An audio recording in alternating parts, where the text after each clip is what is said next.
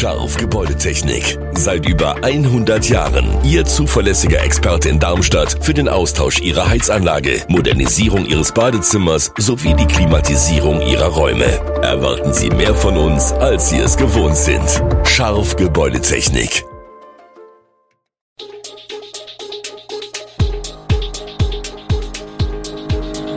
Gude, unser morgendliches News Update. Das Wichtigste aus Südhessen für Sie im Überblick.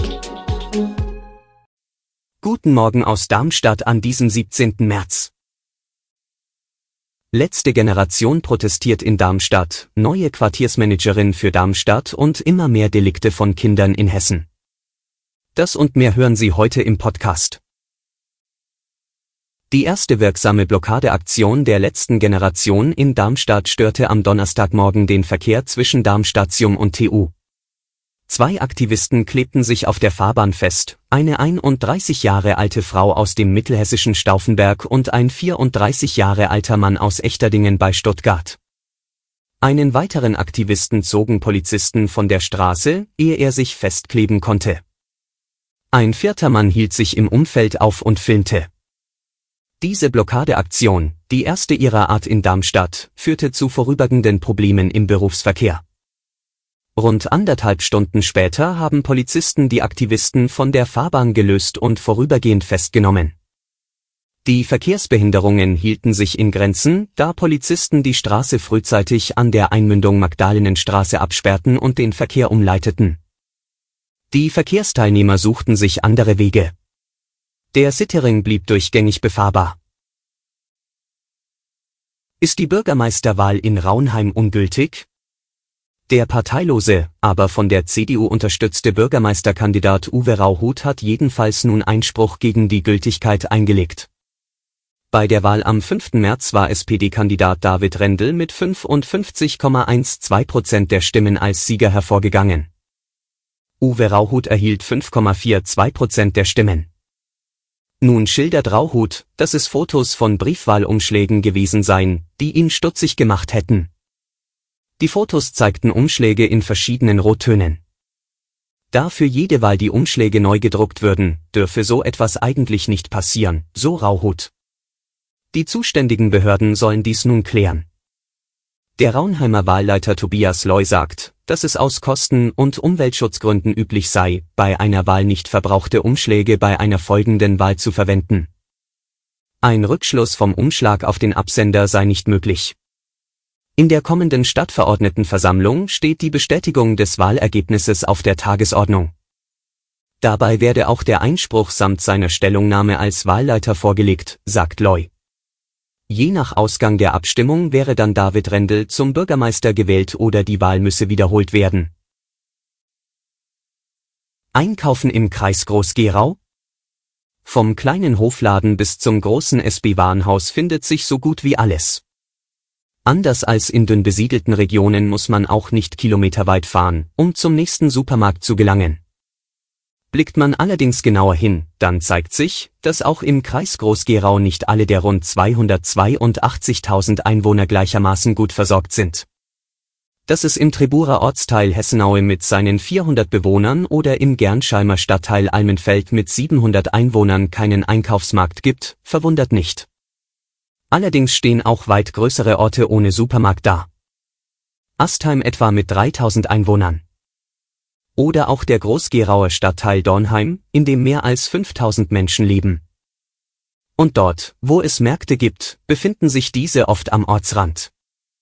Im Regionalplan Südhessen ist die angemessen Versorgung der Bevölkerung in zumutbarer Entfernung vorgesehen. Um Lücken der Versorgung zu schließen, sind nun weitere Theomärkte im Kreis geplant. Etwa in Astheim und in Dornheim. Die Selbstbedienungsläden bieten knapp 1000 Artikel des täglichen Bedarfs. Personal gibt es nicht, dafür läuft alles digital. Ein Schritt in die richtige Richtung. Die Stadt Darmstadt hat Andrea Weber als Quartiers- und Ladenflächenmanagerin eingestellt. Sie soll nun Nutzungskonzepte für leere Läden und eine lebendige Innenstadt entwickeln. Erfahrungen bringt sie mit, denn in Bruchköbel war sie zehn Jahre lang für das Stadtmarketing und damit auch für den dortigen Stadtumbau zuständig. Wie die Stadt mitteilte, sei sie bundesweit vernetzt und mit den Anforderungen an nachhaltig belebte Innenstädte vertraut. Die neue Quartiers- und Ladenflächenmanagerin hat die Arbeit bereits angetreten. Zum 1. Mai und 1. Juni wird sie von zwei weiteren Mitarbeitenden unterstützt.